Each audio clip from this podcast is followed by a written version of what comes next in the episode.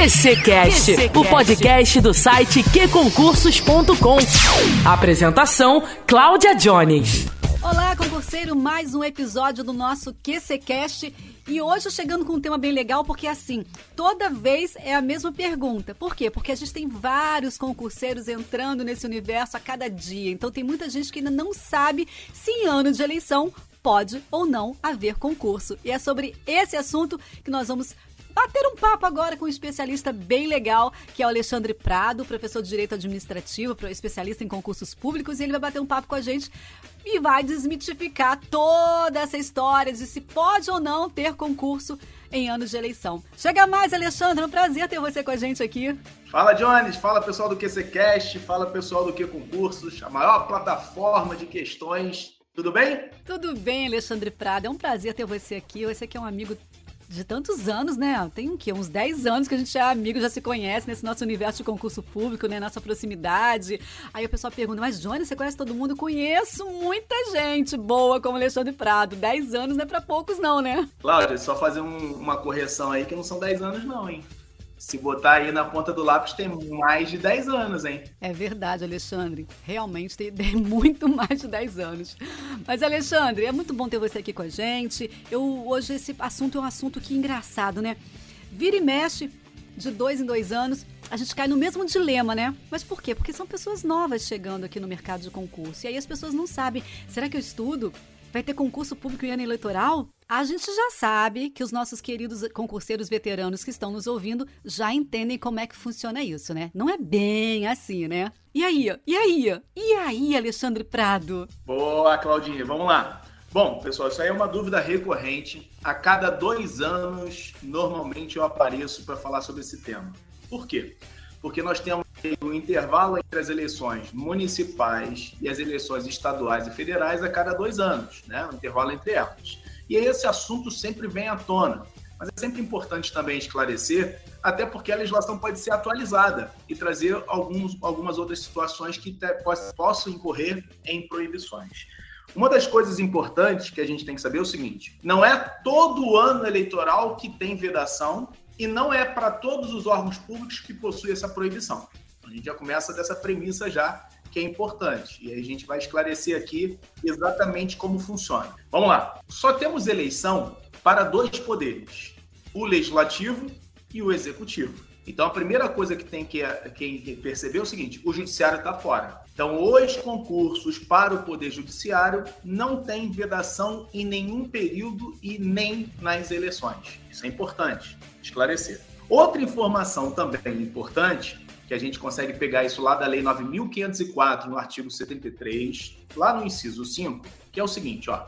Se não pode ter essa proibição no Poder Judiciário porque não tem eleição, ela também não se aplica ao Ministério Público e os tribunais e conselhos de contas. Por quê? Porque são órgãos de fiscalização com independência funcional. Então também não há essa vedação para esses poderes. Olha a informação importante aí. Então quer dizer o seguinte, Prado, independentemente do poder em que esteja acontecendo o pleito, a eleição, né? É, seja é, executivo ou legislativo, judiciário está fora. Ele vai poder abrir concurso a qualquer hora, independentemente de qualquer eleição que esteja ocorrendo, certo? Exatamente. Poder judiciário não entra. Tribunais e cortes de contas também não entram, que são os tribunais de contas, então, e o Ministério Público.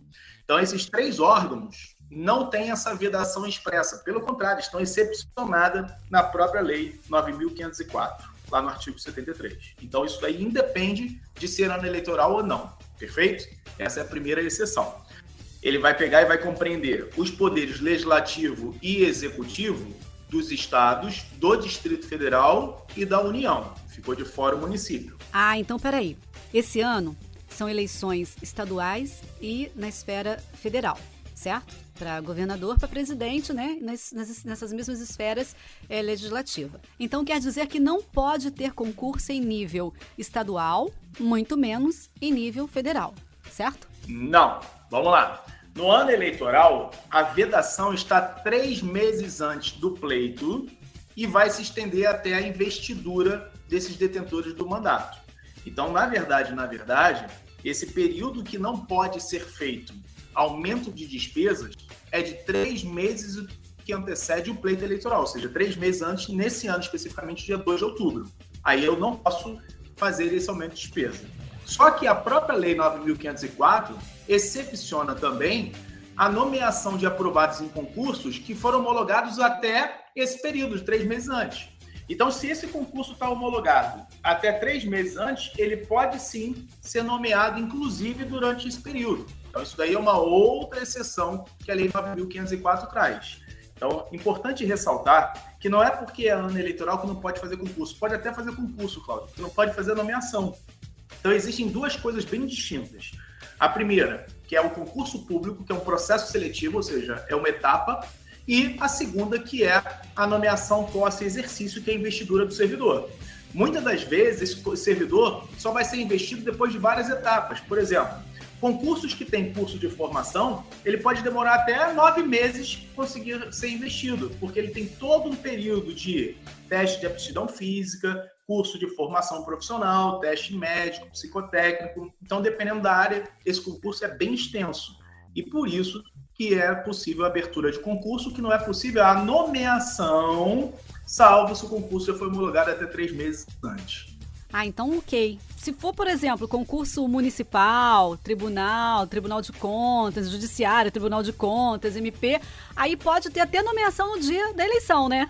Certo, exatamente. A, a relação de proibição está desde que não seja excepcionado. Então, Ministério Público, Tribunal de Contas, é, Poder Judiciário está excepcionado, não tem essa exceção. Então, é possível ver a nomeação até mesmo no dia da eleição. Só não vai ser no dia da eleição porque provavelmente não há expediente, é um domingo, mas no dia subsequente é possível haver, inclusive, a nomeação. Você já está acostumado, né, Alexandre? As pessoas novas chegando no nosso universo de concurso público em ano eleitoral falam: não, não vou começar a estudar agora, não, não vai ter mesmo concurso esse ano, vou deixar para estudar depois, e vai postergando, né, Alexandre? É, existem dois, eu digo o seguinte: existem dois tipos de pessoa, a que passa e a que desiste. Todo mundo que continuou, ele passou em algum momento. A pessoa que não passou é porque ela desistiu, ela parou de estudar, né? Essa é a primeira referência. E o outro que eu gosto também de falar, Cláudio, que é o seguinte, ó.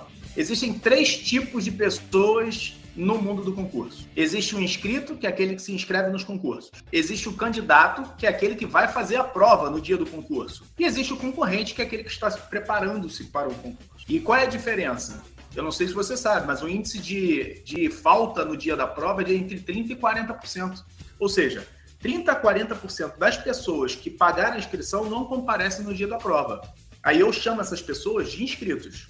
Aquele que comparece eu chamo de candidato. E aquele que está se preparando é concorrente. Então, quando você tem um número expressivo de inscrições, eu sei que ali não tem nem 10% que efetivamente são concorrentes. A maioria são apenas inscritos ou candidatos. Concorrentes mesmo são poucos. São justamente esses que não levam em consideração esse período eleitoral, essas pessoas que não param, que se dedicam, que têm material de qualidade e não param de estudar. Ele se torna aquele concurseiro que vai passar. E os outros são aqueles que desistem. Isso é muito real, viu, gente? É exatamente como o Alexandre Prado acabou de contar pra gente aqui. Então, uma coisa acho que o pessoal já entendeu aqui. Em qualquer período né, do, do processo eleitoral ali, pode haver publicação de edital, pode haver prova, concurso, andamento. Apenas a exceção que você falou para nomeação, no caso dos três meses. Isso? Isso. As nomeações não podem acontecer três meses antes, salvo nesses órgãos que a gente acabou de falar. Aí eu, eu acho que deu para eu acho que deu para entender direitinho, né, gente? Agora ele explicou bem direitinho pra gente, não tem como ficar aí, ah, não vou começar a estudar agora não, vou estudar depois, não sei o que, não sei o que lá. Deixa eu falar uma coisa, Alexandre. É, por exemplo, é, a gente está no mês de maio de 2022, daqui a pouco vai ter eleição, né? Então, a gente fazendo as contas aqui, quando é que até quando pode ter nomeação? Então, se, eu, se a gente pegar e contabilizar o período de data a data, que é uma data administrativa, até o dia 2 de julho, porque são três meses que antecede o pleito. Esse ano a eleição vai ser no dia 2 de outubro. Então, quando se fala em meses no processo administrativo, olha a informação já de prova aí, é considerado data a data. Então, do dia 2 de julho até o dia 2 de outubro, não pode haver essa nomeação, salvo naqueles casos que estão excepcionados, porque compreende o período de três meses que antecede o pleito. Mas atenção, gente, a homologação, né, Prado? Exatamente. Se ele for homologado até o dia 1 de julho, é possível fazer essa nomeação até em julho, agosto, setembro, outubro, sem problema nenhum. Ele tem que ser homologado até o dia 1 de julho. Então, muito provavelmente as autoridades que têm interesse em fazer essa nomeação nesse período têm que correr com esse concurso para homologar. Isso daí a gente vai incorrer em algumas situações, tá, Cláudio?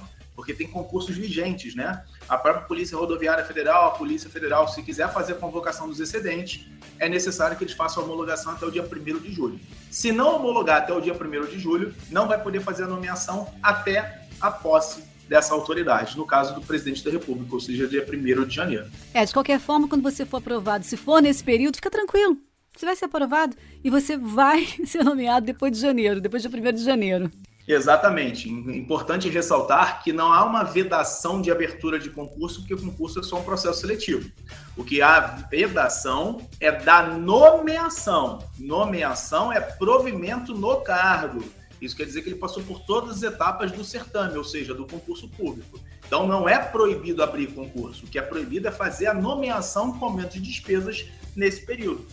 Que nós já vimos aqui que esse ano especificamente vai ser até dia 1 de julho, porque a partir do dia 2 já está proibido, né? Que compreende o período de três meses aí do pleito eleitoral. Alexandre, por que, que acontecem essas vedações? Imagine o seguinte, Cláudia, eu vou fazer eleição, né? Aí eu sou chefe do Poder Executivo. Você acha que se eu começar a contratar um monte de gente, eu posso pegar e causar um problema na economia e nas finanças para o próximo que vai assumir? Então, isso daí é para evitar esse aumento crescente de despesas e a autoridade entregar os cofres todo quebrado para o próximo que vai sucedê-lo. Então, a fim de evitar isso daí, é que tem essa vedação orçamentária. Ah, isso é muito importante, uma informação muito importante, viu, gente?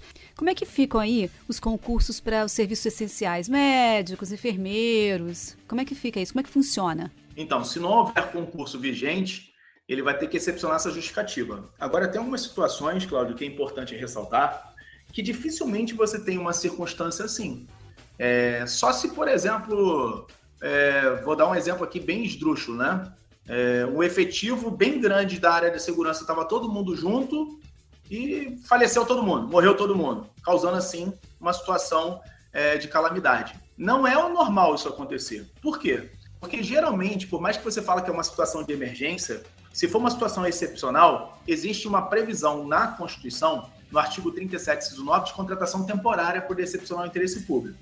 Se for uma situação que surgiu essa emergência e ninguém tomou cuidado e agora está mais efetiva, vão ter que arrumar outros instrumentos para poder ficar de forma diferente. Que não pode é você causar isso daí.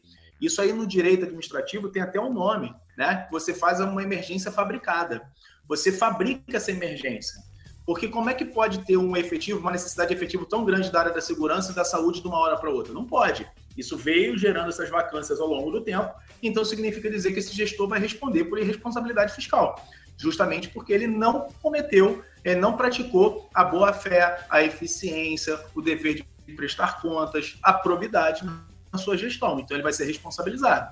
E aí tem mecanismos alternativos de se justificar isso daí. Se for no âmbito, por exemplo, municipal ou estadual, existe a possibilidade da intervenção. Então, a União pode, por exemplo, fazer intervenção no Estado se for uma situação calamitosa. Então, resolve-se dessa forma. Não tem como você abrir um concurso da noite para o dia e colocar essas pessoas para eh, desempenhar a atividade. Até porque nessas áreas de saúde e de segurança pública, o concurso público ele exige mais peculiaridades. Então, ele tem mais etapas do que um concurso da área administrativa, por exemplo. Então, só estou explicando que numa situação dessa de emergência existem outros instrumentos constitucionais passíveis de utilização. Não é esse fato por si só que justifica a abertura de um concurso público da noite para o dia nesse período de três meses. Muito show o nosso papo, mas eu queria que agora você fizesse um resumão aqui pra gente. Pode ter concurso? Pode ter nomeação? Não pode? Faz aí um resumão pra gente aqui.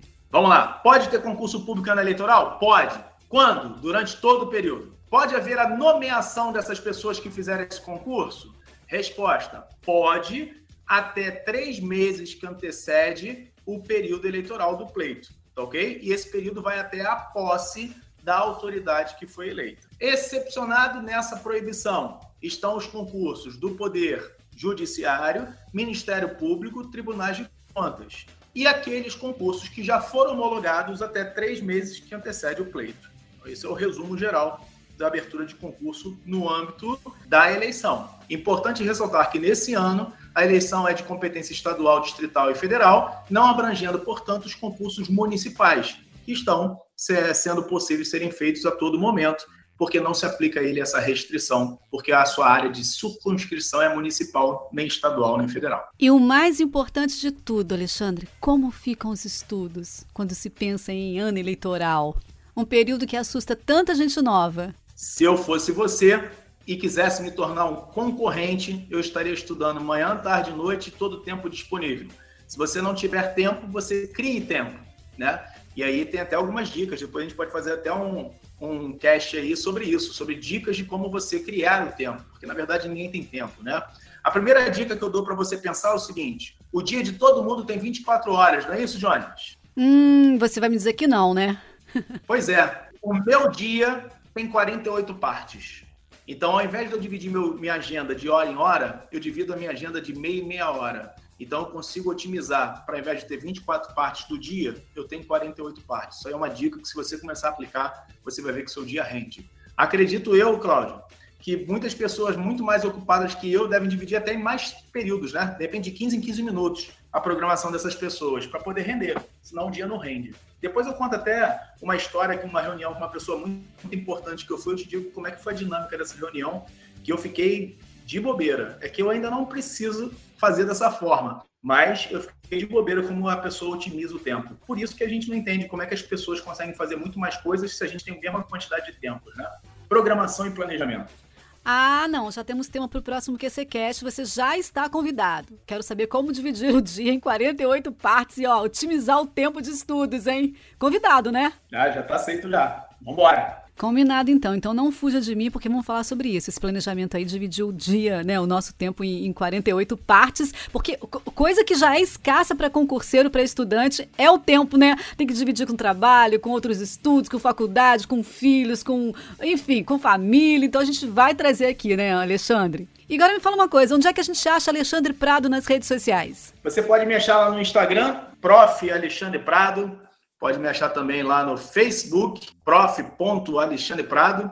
E tem um canal também lá no YouTube, que tem vídeos de dicas também que eu dou, principalmente de Direito Administrativo e Legislação, que é a matéria que eu leciono que é professor Alexandre Prado também. Estou lá no YouTube, ou seja, em todas as redes. Por falta de rede é que a gente não vai se encontrar. Pronto, agora tem como você achar o Alexandre Prado por aí, nosso querido professor de Direito Administrativo, um professor excelente. E Alexandre, eu agradeço muito essa participação, espero que você volte aqui outras vezes. Foi muito bom bater um papo com você, viu? Jones, muito obrigado pelo convite, obrigado ao pessoal do QCCast, obrigado ao pessoal do Q Concursos e a todos vocês que estão ouvindo aí o nosso podcast. Muito obrigado pela participação, pela audiência e convido vocês a seguirem aqui o canal do QCast, do QCCast, que tem conteúdo variado, de qualidade e a Jones é uma pessoa excepcional.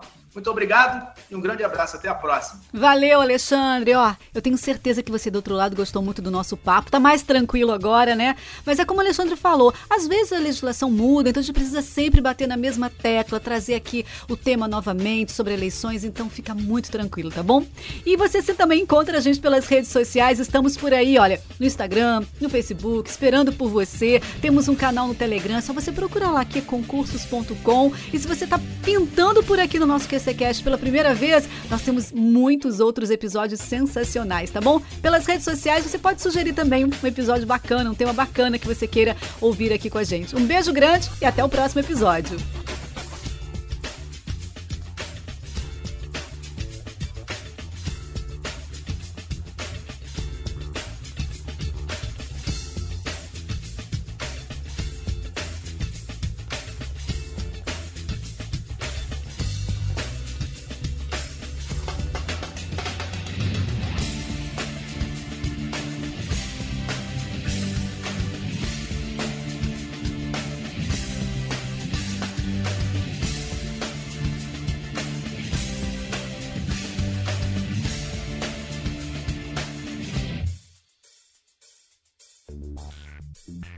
Thank